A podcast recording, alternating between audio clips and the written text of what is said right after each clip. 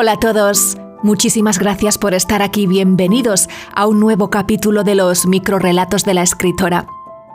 Mm, en mi casa me han enseñado que hay que ser agradecida siempre con todo, con el universo, con las personas, dar las gracias a las que nos aportan, que nos dan.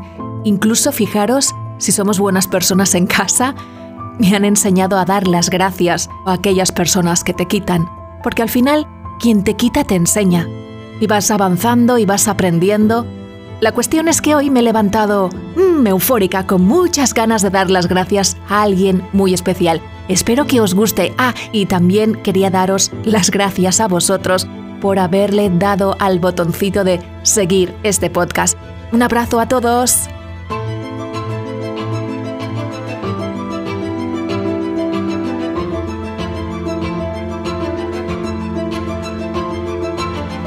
Los microrelatos de la escritora.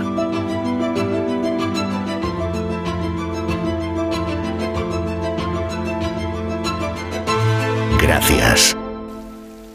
Gracias por estar a mi lado, por aguantar mis días tontos, por preguntarme cuando me ves cabizbaja. Ay, por tener tanta paciencia con mis padres, ya lo sé, ya lo sé, ya lo sé. A veces son un poco pesados, pero te quieren y lo sabes. Gracias por esas notitas tontas que me dejas escondidas dentro del bote de la harina. Por poner tú siempre la gasolina del coche. Por secarme las lágrimas cuando me saltan por alguna tontería. Por bajar a por tomate triturado cuando me quedo a medias haciendo los espaguetis. Sé que te lo devuelvo todo con creces, porque la ley de la reciprocidad que planeaba en mis cielos y que nunca aterrizaba, lo he hecho por fin estando contigo. Pero solo te pido una cosa. Nada, que el día que me veas por la calle, si no te importa, me saludas, ¿vale? Te lo comento porque es que hace mm, una eternidad que te busco y no hay forma de encontrarte, ¿vale? Venga, gracias.